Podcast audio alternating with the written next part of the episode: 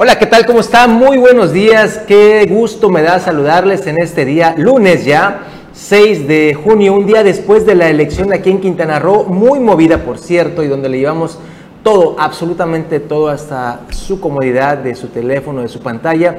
Le damos la bienvenida. Ya estamos iniciando Omelet Político.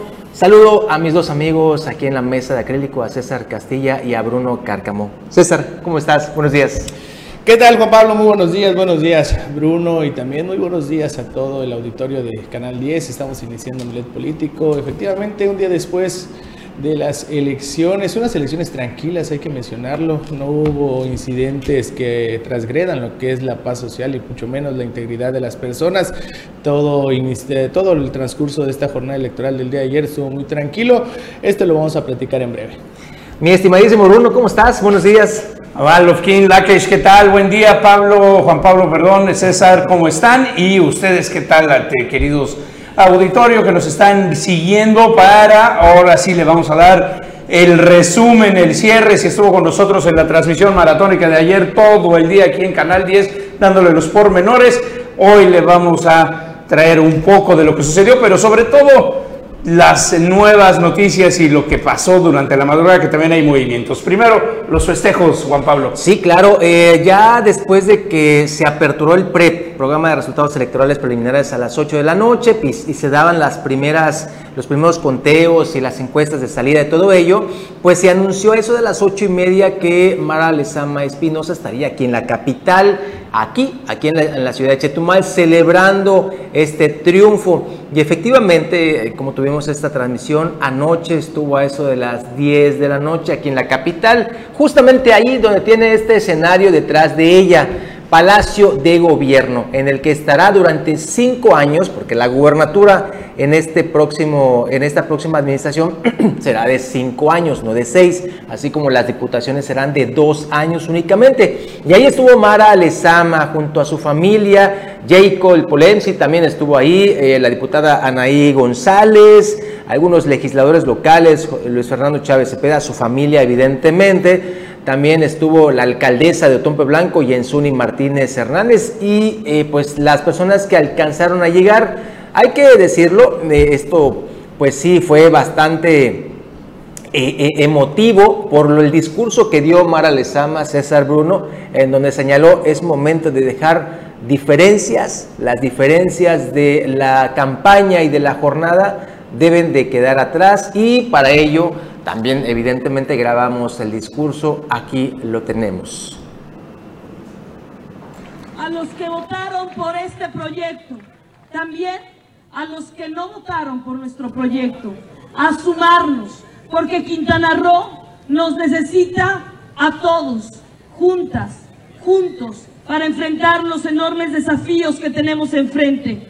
Convoco a la clase política a estar a la altura de la sociedad, de esa sociedad que nos mandata, que es transformar Quintana Roo, dejar al lado los rencores y rencillas personales y poner toda, toda nuestra capacidad, nuestro talento y nuestro esfuerzo en tener un Quintana Roo en donde la justicia social sea una realidad. Amigas y amigos, me siento muy honrada que ustedes me hayan elegido como la primera gobernadora mujer de Quintana Roo, de izquierda, de Morena, de la coalición Juntos Hacemos Historia. Me comprometo a ser la principal impulsora de diálogo y de unidad. Mis puertas siempre estarán abiertas para quienes quieran un mejor Quintana Roo, para quienes estén dispuestos y dispuestas a dejar a un lado los intereses personales y de verdad quieran servir al pueblo. Quintana Roo, y así será. Por eso, desde aquí, desde nuestra capital, que dije y cumpliré mi promesa, será la punta de lanza, modelo, ejemplo de la transformación que el Estado requiere. Y desde aquí convoco a las y los quintanarroenses a dejar de lado las diferencias y trabajar unidas y unidos por Quintana Roo. Con la gran presidenta municipal también de Puerto Morelos, claro que sí. y los quintanarroenses nos han dado un triunfo electoral rotundo. Pero lo más importante, nos han dado un mandato, el mandato de instaurar el cambio verdadero y la cuarta transformación en todo Quintana Roo, en cada poblado, en cada municipio, en cada calle, en cada colonia, y que se escuche fuerte y claro aquí en esta explanada frente al Palacio de Gobierno. No les voy a fallar. Y creo muy conveniente el discurso, ¿no, Bruno? Eh, César, precisamente dejar las diferencias a un lado, todos estos estas confrontaciones que hubieron en el pasado, creo que es momento ahora sí de una reconstrucción de la política como se está eh, señalando aquí en Quintana Roo. Muy, muy ad hoc, muy pertinente el discurso de Mara Sí, eh, Juan Pablo, es importante ya eh, que se olvide todo lo que surgió o lo que pasó durante estos más de 40 días de campaña en la que estuvieron pues contendiendo para llegar hasta la gubernatura. Eh, es importante, como bien comenta ya la virtual gobernadora electa Mara Lezama, que pues hay que darle vuelta a la página, ¿no? Ahora, ahora lo que se, lo importante o lo que sigue es pues buscar esa tan, tan mencionada transformación que se llegue a lograr los beneficios que se prometieron en campaña, que se hagan todos los proyectos que se, que se pues, pusieron en la mesa, en todas esas mesas de diálogo que tuvieron, que tuvo también la, la ya la hoy, reitero, eh, candidata, este, gobernador electa virtual, Mara Lezama, con los sectores tanto empresariales, todo, todo el tipo del sector del transporte, incluso hasta con la misma gente que visitó en las comunidades rurales, en las que se prometió que se va a regresar, que se va a hacer un trabajo pues a, favor de ellos. Esperemos que, que pues se haga, ¿no? Y que se cumpla y pues ya a partir del 25 de septiembre, ya que pues este, se tenga pues ya el poder ejecutivo en ah, pues parte de, Mara Lezama, pues ya que se empiece a trabajar en favor de todos los quintanarroenses, que es lo que todos esperamos. Bueno, y también eh, eh, ahí está la prueba, eh, Juan Pablo, como bien dices, de este reacomodo. Bueno, que obviamente hay un reacomodo, ahorita platicaremos más de ello acerca de la clase política, pero la, eh, operación cicatriz, como se le llama esto después de las indispensable. Eh, eh, secciones encontradas de Morena ayer estaban juntos, abrazados, levantando la mano.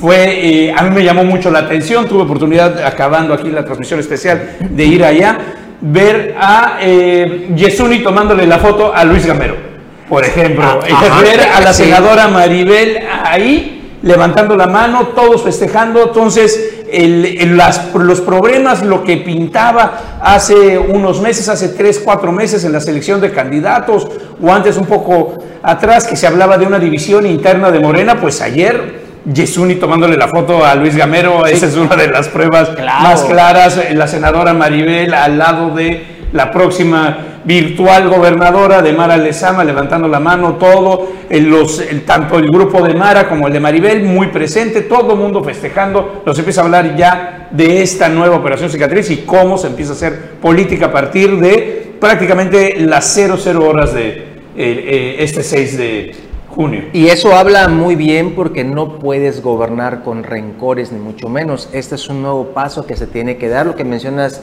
Bruno, de, eh, esta estabilidad que se le tiene que dar a un gobierno, pues precisamente empieza de ahí, de la madurez política que hoy pues eh, eh, se está mostrando en este caso. Y fíjate, estoy, estoy viendo los esquemas de a nivel nacional.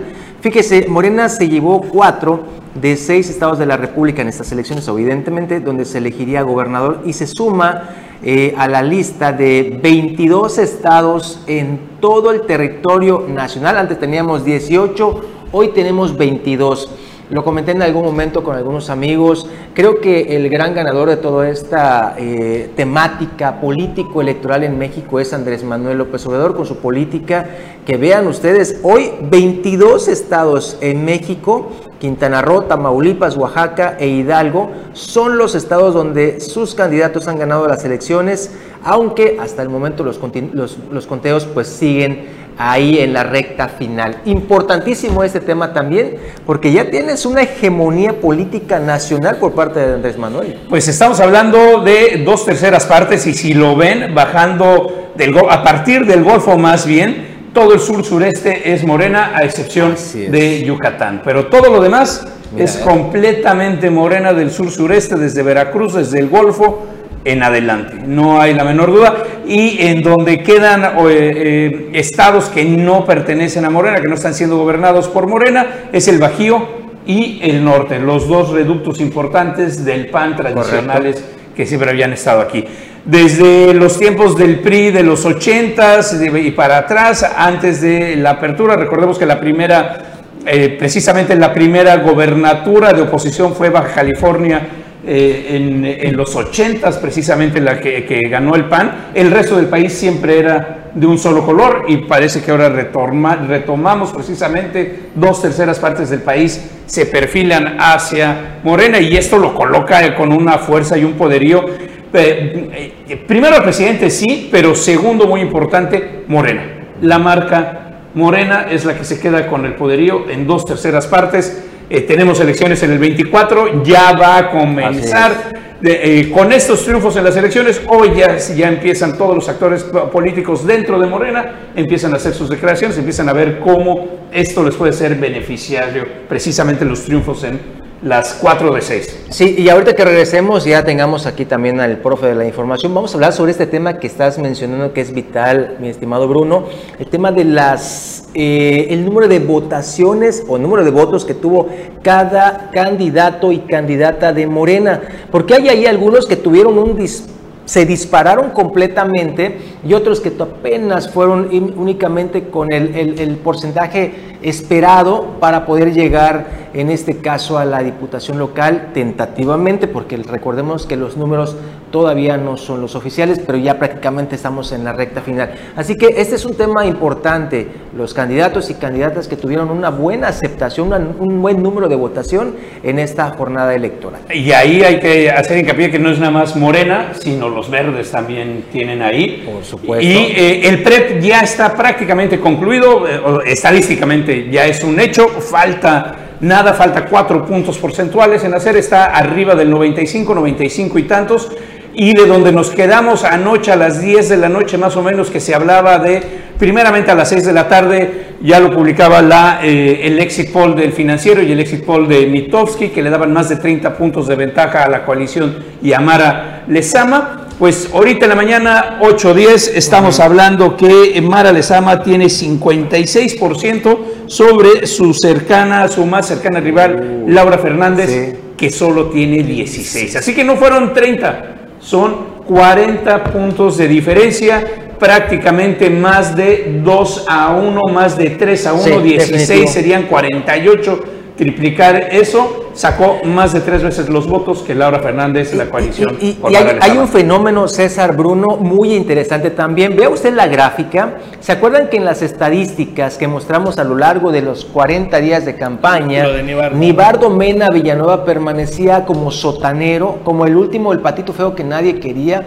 Pues hoy Nibardo Mena ha superado con creces, inclusive al PRI, al PRI, al tricolor. Vea usted, a ver si nos puedes poner una vez más la gráfica, Leonardo. Vea usted la gráfica. 7%. Sí, caray. Nibardo eh, eh, eh, arrasó también en este segmento. Y el PRI ya a punto también de perder sus. Ese es, ese es el gran problema. Ayer, anoche todavía a las 12 de la noche estaba arriba del 3% y ahorita con ese 95 está 2.9853. O sea que va a ser ahora sí que el conteo minucioso y ojalá que el PRI pueda mantener ese, ese 1%, esos votos que sí los logre encontrar en las casillas para mantener. Ahora bien, ¿de dónde creció Mena? Y ahorita lo, platicaremos, pero lógicamente estos puntos vienen pérdida del PRI por un lado y la otra la pérdida de Pech y la y yo insisto la mala campaña que hizo el, el doctor Kepech. ese ese Kepech va a ser hoy debe de estar amaneciendo el doctor diciendo ¡Qué pech, caray! ¿Por qué me dijeron que tenía que salir así? Bueno, vamos al corte, Juan Pablo, y regresamos a ver minuciosamente todo.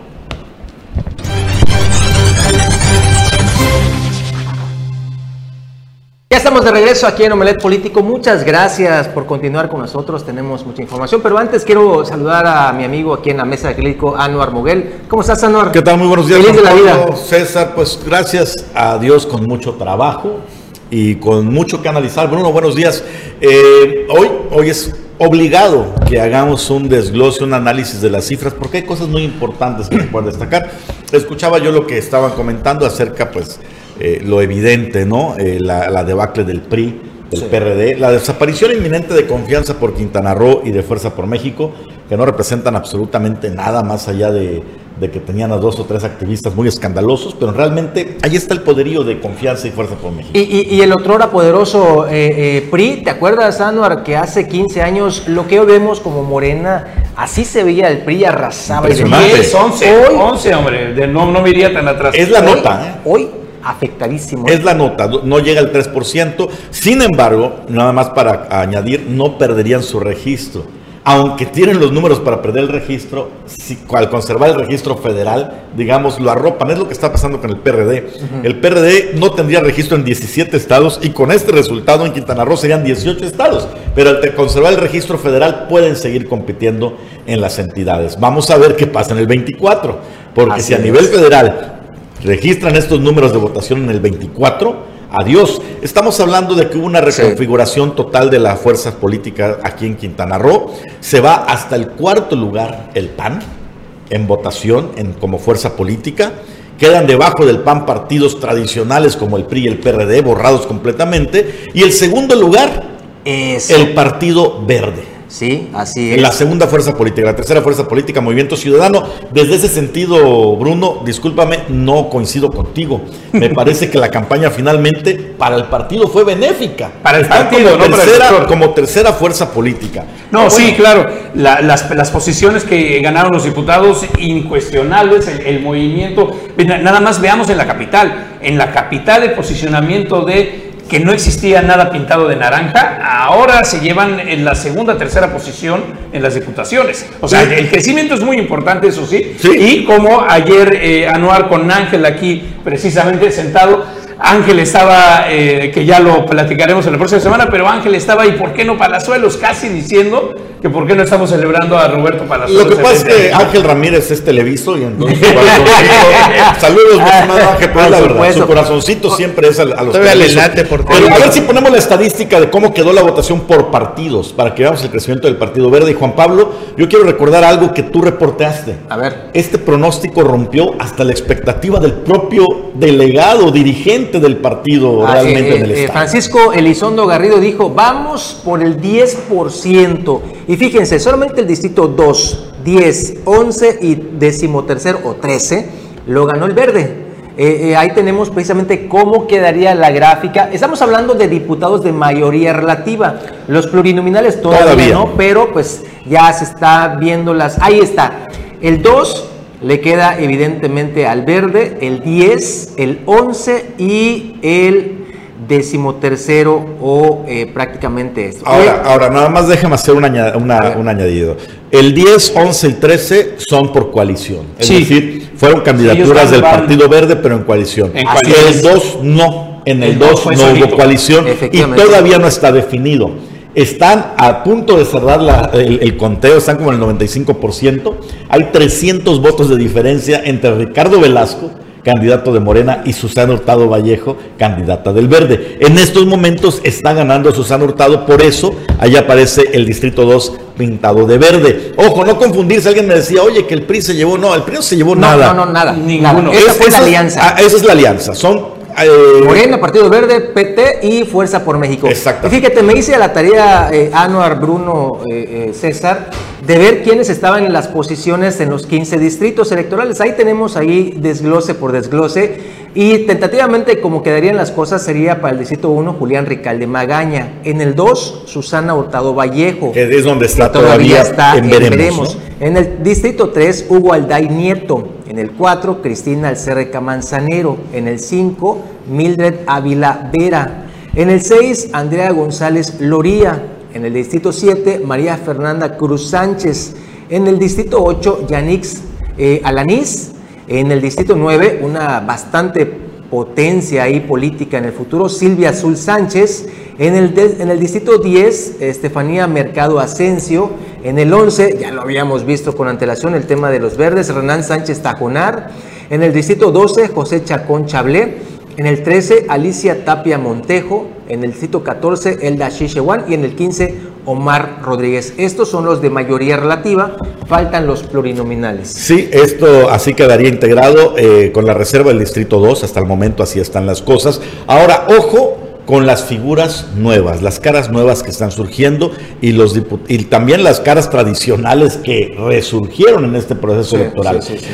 Eh, por porcentaje de votación, es decir, por el porcentaje obtenido en la contienda, son dos mujeres la- las que puntearon las preferencias con 68% Ahí está. prácticamente. La que tenemos ahí en el 9 es una de ellas. Silvia Azul Sánchez y Cristina Alcerreca Manzanero en el distrito 4. Impresionante las dos. Es más, si regresamos por favor a las gráficas que acaban de pasar para ver esas dos nada más y veamos el porcentaje de votación eh, del distrito 4 y el distrito 9. En, en las gráficas previas, previas, no, no estas, las que traen los números. la que Entonces ahí va a ver, son las únicas que rompieron esa barrera, 68% prácticamente.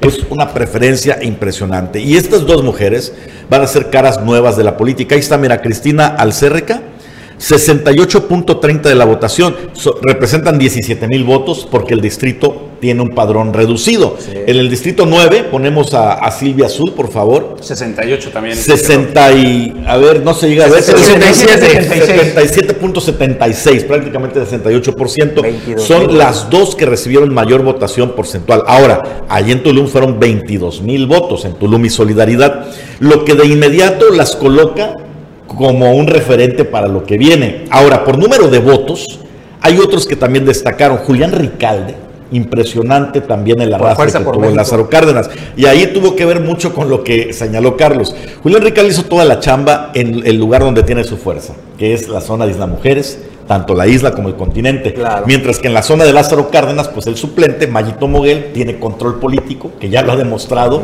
y bueno, pues el resultado es esa votación abrumadora. Eh, Hugo Alday Nieto, otras de las caras nuevas, 65-66% de votación tuvo por allá. Va a ser muy interesante ver cómo estas figuras se despegan en esta próxima Eh, eh, temporada. Es lo que decía, potencias políticas para el futuro, Ana. Claro. Eh, el futuro inmediato, ¿eh? porque recordemos que ellos vienen de una victoria, la están arrastrando y, obvia- y evidentemente van a ser tomados en cuenta para el 2024.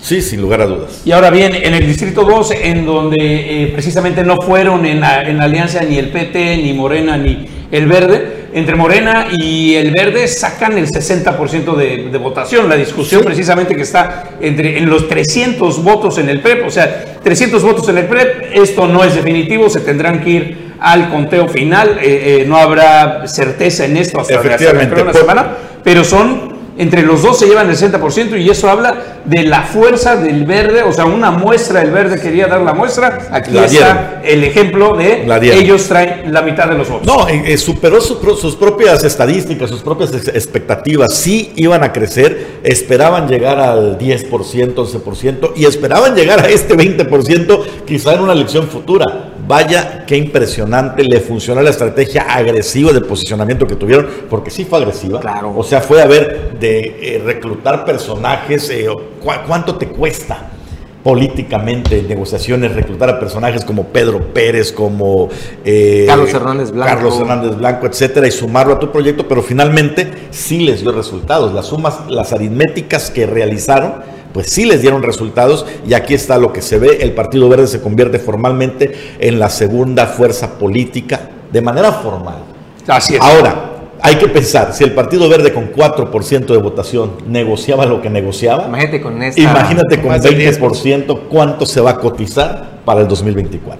Y la caída eh, eh, tremenda también en las diputaciones. Bueno, lo que no le hemos mencionado, pero es obvio, es que eh, Morena y aliados se llevan eh, la legislatura completa. es cargo completa. completo Sí, porque, en, en las votaciones. Porque en el 2 dicen, bueno, perdió Morena, pues, pero gana, pero el, gana verde, el verde. O es sea, la aliados, además de la alianza, se llevan el carro completo. La caída del PAN y el PRD en la, en la alianza, y esto en promedio, en las, en las votaciones para diputaciones, en promedio no superan el 18%, se quedan en el 15, 16. Ese es el promedio de votaciones que tienen ahí. lo cual son resultados muy pobres, muy bajos, si tomamos en cuenta la intermedia y la anterior, en donde se habían colocado como opciones y Morena era los de minoría dentro del Congreso y la oposición. Fíjate, este, solamente para que usted tenga la referencia, hablando de los plurinominales, lo que viene ahora, les voy a leer nada más o les voy a mencionar las dos, los dos primeros, las dos primeras posiciones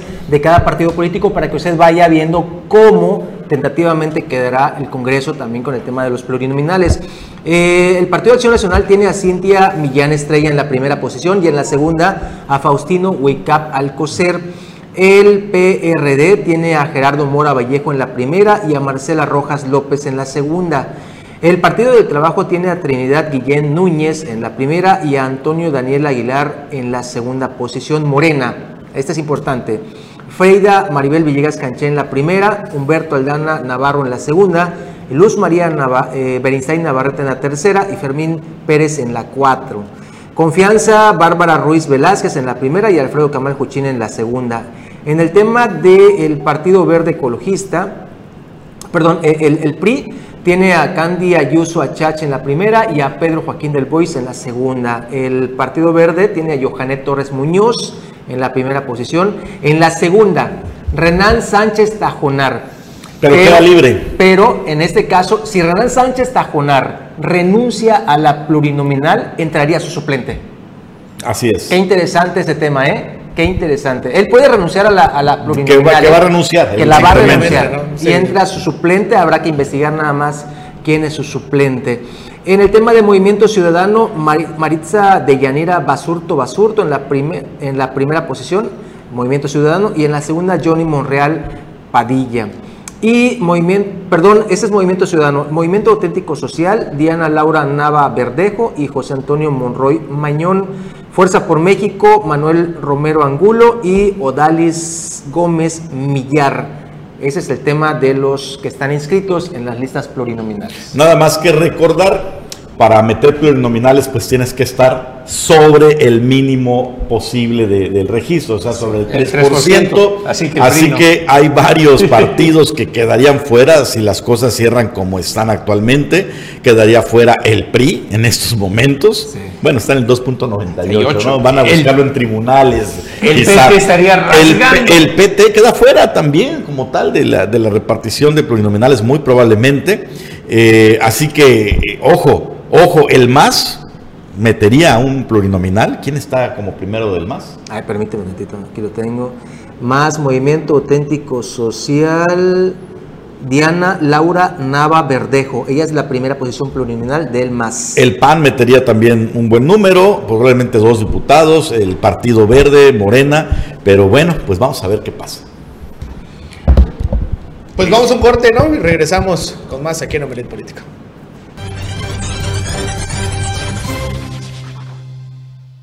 Pues seguimos aquí en Omelet Político y bueno, tras eh, estos resultados contundentes, no se puede llamar de otra manera, no hemos visto un resultado tan arrollador en porcentajes desde... Desde tiempos del PRI. Pues desde Joaquín Hendrix. Desde, allá. Joaquín Hendrix, a la fecha son 20 años, ¿no?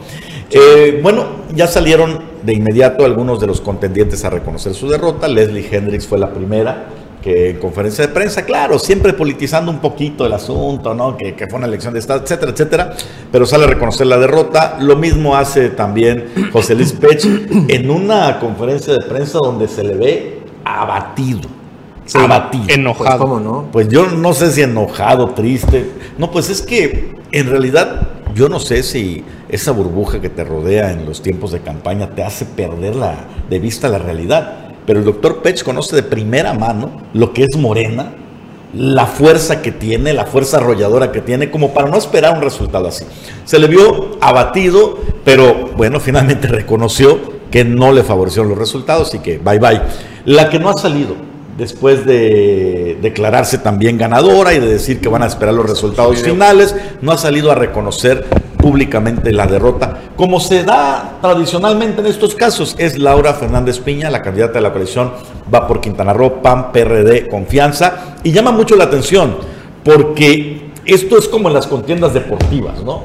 Te puedes dar con todo, pero después de la contienda, un saludo, Tienes que reconocer eh, pues bueno, que el, que el otro equipo fue mejor. Y eso se llama tener estatura política. No la ha mostrado hasta el momento Laura Fernández. Eh, Es lo que mencionábamos cuando iniciamos Omelet Político Anuar, el mensaje contundente que dio Mara Lezama anoche aquí en la capital frente a Palacio de Gobierno. Dijo es momento de unir y las campañas ya acabaron, el proceso electoral ya, ya está a punto de terminar el conteo, el proceso electoral no termina hasta que se entreguen sus constancias, pero es momento de unificar, es lo que requiere Quintana Roo, es la estatura política que se debe de demostrar y pues bueno, eso es lo que, lo que debería de venir para Quintana Roo políticamente hablando. Y es que dentro del equipo de la coalición Va por Quintana Roo tenían todavía un as bajo la manga, que era, bueno, si no quedamos tan lejos, hablaban ellos de menos del 15%, iban a recurrir ante los tribunales, pues a tratar de anular algunas casillas y demás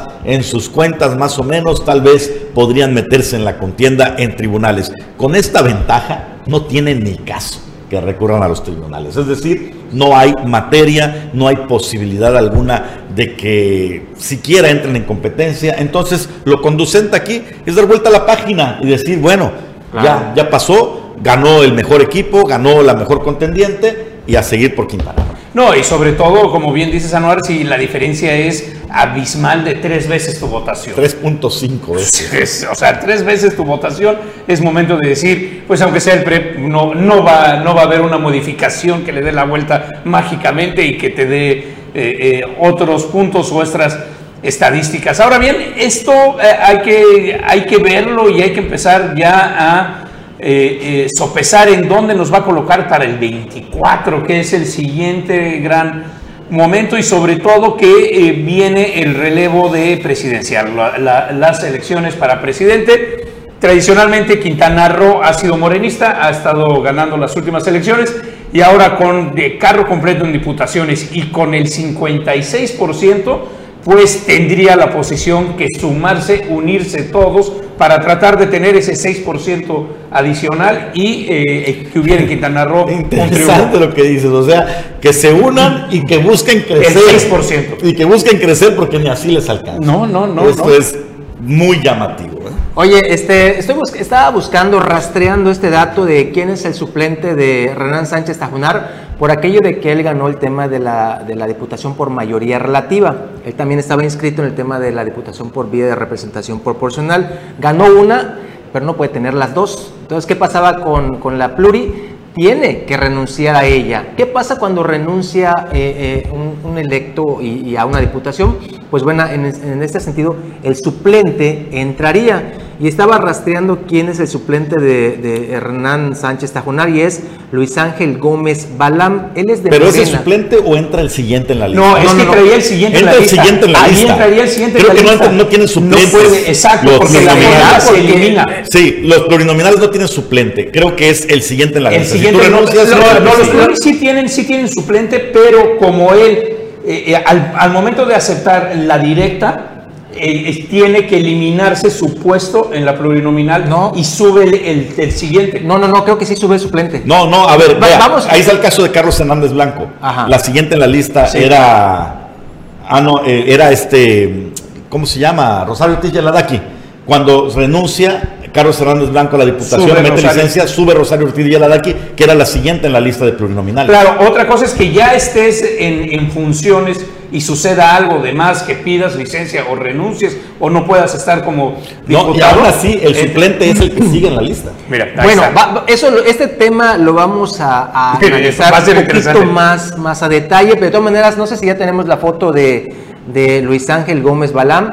Él es el suplente de eh, Renan Sánchez Tajonar, él es de Morena, pero vamos a investigar si sube él o, o en- o el siguiente en la lista de prelación, habrá que ver esto, porque sí está un poquito confuso. Ahí ya estoy preguntándole a algunos... eh, eh, No, no, es, así. Mira, aquí tengo la lista de los pluris del, del este del, del PRI en el 2019. Cuando Y sucedió esto. en- eh, después de Carlos Hernández Blanco, a ver, estaba. Bueno, no, no, ya se me perdió aquí. Pero es en la suplencia es el que sigue en la, en la lista. En la lista de prelación, ¿no? Así es. Ah, ok. Bueno, ahí lo vamos. Ajá, ahí este, sí, es.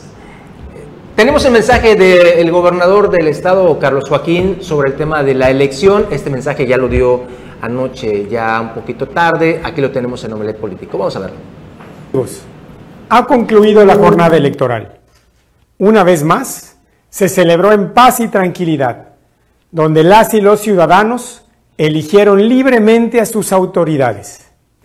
Como ha sido una constante en estos últimos seis años, ni el gobernador ni su gobierno intervinieron. Ahora hay que esperar los resultados oficiales que emitirá la autoridad electoral. La democracia como forma de vida exige participación permanente. Y una vez más, las y los quintanarroenses concurrimos a definir el curso de nuestro devenir próximo. El ejercicio democrático requirió un gran esfuerzo institucional y también ciudadano. Se abrieron el 100% de las casillas y la jornada electoral transcurrió en armonía, con incidentes menores que fueron atendidos. Quiero felicitar a las autoridades electorales, mi reconocimiento a las autoridades de la Secretaría de Seguridad Pública, la Fiscalía General del Estado, las autoridades federales y municipales y las Fuerzas Armadas que forman parte de la Mesa para la Construcción de la Paz, con quienes trabajé de manera directa en su instalación.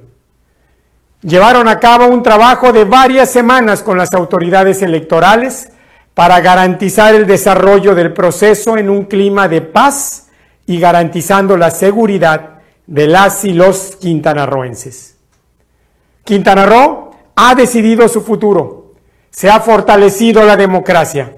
Saludo con respeto a todas y todos los actores del proceso electoral y desde ya reitero que quien triunfe contará con todo nuestro apoyo para una transición ordenada y apegada a la ley. Se terminó la contienda electoral. Es momento de la unidad para trabajar en beneficio de todas y todos. Debemos continuar avanzando con responsabilidad en los cambios estructurales sobre las bases que ya edificamos. La democracia no implica destruir, sino construir. No implica arrasar, sino edificar. Y el pueblo de Quintana Roo está decidido a continuar con esta gran tarea de una vida próspera, armónica y promisoria. Reitero mi compromiso de trabajar con rectitud y justicia por nuestro querido Estado hasta el último día de mi gestión. Mantengo los principios de justicia, prosperidad y la convicción democrática que me ha acompañado en estos seis años y en todo mi camino al servicio de Quintana Roo. Pensemos en el mañana esperanzador que tendremos por delante. Ese mañana donde deberemos seguir poniendo pasión, cariño e ímpetu para continuar construyendo el presente que queremos y el futuro que se merecen las generaciones de jóvenes, niñas y niños de nuestro querido Quintana Roo. Muchas gracias. Y bueno, pues nos vamos a un breve corte después de estas palabras del gobernador de, eh, Carlos Joaquín tras la contienda electoral y regresamos con más información.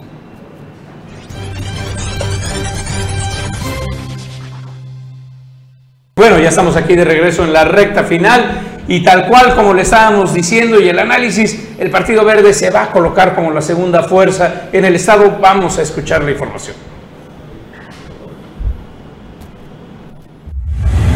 El Partido Verde sigue su avance en todo el estado de Quintana Roo y se convierte en la segunda fuerza política en el estado solo detrás de su aliado Morena. Con la suma de las actas al interior del Partido Verde Ecologista de México, el delegado nacional y coordinador de la campaña Francisco Elizondo Garrido informó que el partido superó los 6.000 votos, tendencia que ya se refleja en los resultados oficiales de las autoridades electorales en el PREP, que marca el 19.78% de la votación para el Partido Verde, solo superado por Morena con el 32. 0.16% cuando se ha computado el 85% del total de las casillas. Así el Partido Verde, gracias al voto de los ciudadanos, cumplió la meta estratégica trazada para hacer un respaldo electoral para el triunfo de Mara Lezama como gobernadora y a través de la suma de apoyo en las urnas de todo el estado y especialmente con sus cuatro candidatos propios a los distritos 2, Susana Hurtado, 4 Cristina Alcérreca, 10 Estefanía Mercado y 11 Renan Sánchez Tajonar, que ganaron y serán diputados, indicó Elizondo Garrido. Estas cifras le permitirán además contar con dos diputados plurinominales, Johanne Torres y Guillermo Brams, para un total de 7 escaños en el Congreso de Quintana Roo. Estos resultados para el Verde son producto del acercamiento a la ciudadanía en cada municipio de la entidad. Trabajamos para sumar a todos, creamos estructura organizativa en los municipios del norte, centro y sur de del Estado al invitar a liderazgos importantes. Es un trabajo definido para expandir el posicionamiento del partido rumbo al 2024. Finalizó.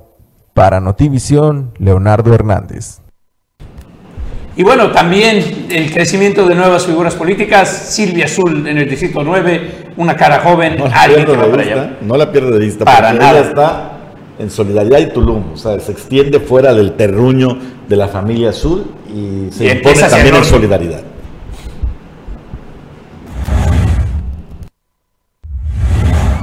El pueblo es sabio y hoy quedó demostrado en las urnas. Gracias por confiar en su servidora. Como diputada del Distrito 9 no les fallaré, expresó la candidata morenista, diputada por Tulum y Solidaridad Silvia Azul Sánchez, luego de conocer la noche del 5 de junio que la tendencia en las urnas le favorece. A las 23 horas de este domingo electoral, Silvia Azul Sánchez celebró junto a su familia, amigos y colaboradores los resultados preliminares que la ubican como la virtual diputada electa del Distrito 9. También agradeció el acompañamiento y los consejos de la también virtual gobernadora electa, Mara Lezama, y a todo el equipo del partido Morena.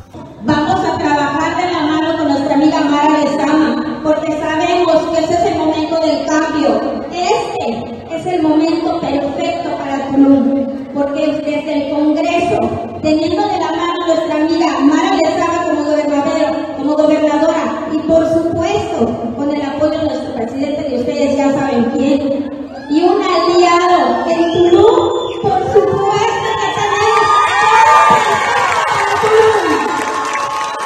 De acuerdo a los datos del programa de resultados electorales preliminares en el Distrito 9, el más grande de Quintana Roo, Silvia Azul Sánchez aventaja con amplio margen al segundo lugar y más cercano rival.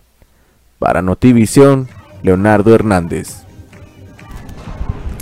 Pues ahí está Silvia Azul Sánchez de las caras a seguir en los próximos dos años y a seguir en el Congreso del Estado. Ya tenemos, eh, ahora sí, claro cómo está el tema de los pluris, Juan Pablo. Sí, caray, de verdad que nos, hemos, nos, han hecho eh, tarea. Eh, estamos discutiendo Anuar y su servidor Bruno y, César el tema de quién quedaría en la, en la plurinominal por el tema de Renan Sánchez Tajunar. Hay dos nombres. Uno es el que le estábamos señalando hace un ratito, que es, a ver, permítame tantito. Eh... No, pero ese que señalaste yo creo que es el suplente en la de mayoría. Ajá, pero vamos, Ángel vamos a poner Gómez Balam. Luis, Ángel, es el suplente. Ajá, Luis Ángel Gómez Balam, este que tiene usted en pantalla, es el suplente de eh, el tema de Renan Sánchez, Tajonar, el tema de, de, mayoría y demás, ¿no? Ok. Este, este es uno que es el suplente y el otro es este que va a ver usted en pantalla ahorita, Guillermo Brahams o Brahms González, este que está allá. Él ocupa el cuarto lugar de la lista de plurinominales. Efectivamente, él ocupa esta, esta posición. Pero ¿por qué le decimos que puede ser? Mire, ahí le va el ejemplo. El, en el 2019, en, la, en el listado de, de, pluris que dio a conocer en ese entonces el Instituto Electoral de Quintana Roo, le voy a poner el ejemplo del PRI. La número uno era Judy Rodríguez Villanueva. Número dos era Manuel Cipriano Díaz Carvajal. Y la, número tres era Rosario Ortiz Yeladaki. Al meter licencia a la Diputación Judy Rodríguez, convocaron a la siguiente mujer de la lista. Es decir, se saltaron al hombre que era el número dos y fue la número 3 de la lista, Rosario Ortiz Yeladaki, quien asumió. Lo mismo pasó en el PAN. Como número uno fue Eduardo Martínez Arcila, como número dos Cristina Torres, el tres fue Ángel Álvarez Cervera y el cuatro Yamina Rosado Ibarra. Cuando Cristina Torres solicita licencia, a quien llaman como Es a la suplente mujer, a la es mujer. a la mujer, Ajá. Yamina Rosado, que estaba en el cuarto Ah, lugar. Entonces, siguiendo esa tendencia, Ajá, eh, pues eh, la lista. sería el siguiente hombre de la lista. que para la lista. mantener equidad, para mantener el género. que los cinco en la lista plurinominal del Verde es Johanet Torres Muñoz, Renan Sánchez Tajonar, que ganó la, la de mayoría y está en la segunda pluri. En la tercera posición es Mujer, María José Osorio Rosas. En la cuarta posición es Guillermo Andrés Brahms que es el González. que estaría haciendo, se Ajá. sacó la rifa, Sí, ¿eh? De la cuarta posición. Entonces, pues ahí le pusimos nada más los dos, no- las dos personas para que usted vea quién es el suplente propietario de mayoría y el, eh, el cual- la cuarta posición en la vía de representación proporcional. Y ahora, eh, Anuar Juan Pablo, hay que resaltar que eh, en todas las, en las seis elecciones, en los cuatro casos donde ganó Morena, las cifras son muy similares. Eh, eh, un PRI desaparecido y unos triunfos del El gran 60% perdedor. de eh, la Morena y la coalición. El gran perdedor de esta elección a nivel nacional fue el PRI. Fue el PRI, completamente de acuerdo. Borrado, el PAN se, ahí se mantiene como la principal fuerza opositora. Pero muy debilitado. muy debilitado, pero bueno, gana dos gubernaturas y en ambas gubernaturas quien lleva la mayor cantidad de votos es el PAN, ¿no? En Así es. Aguascalientes y Durango. Entonces ahí, aquí en Quintana Roo, de ese 17% de votos que obtuvo eh, Laura Fernández, que finalmente sí quedó en empate técnico, pero con el doctor Pech hay tres puntos de diferencia, ¿no? Ahí entre, entre el segundo y el tercer lugar. Eh, en este nivel de votación, ahí vemos, mira cuánto aportó el PRD, mira cuánto aportó Confianza. El PAN es el que sostuvo la mayor parte de la votación. Y ahora, eh, Anuar Juan Pablo César, tema para el resto de la semana.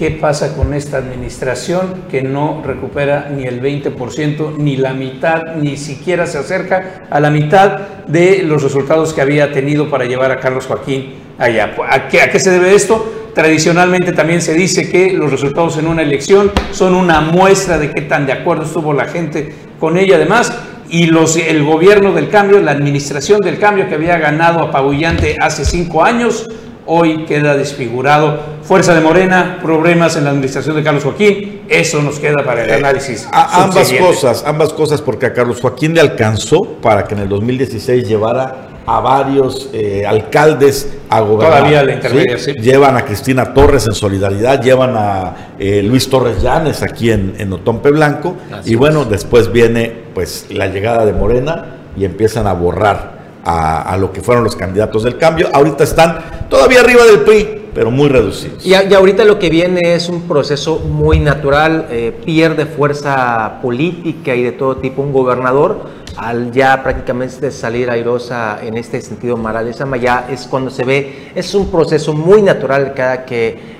se va una administración y viene la Es que la balanza de poder ya apunta hacia otro Definitivo, lado. Así es.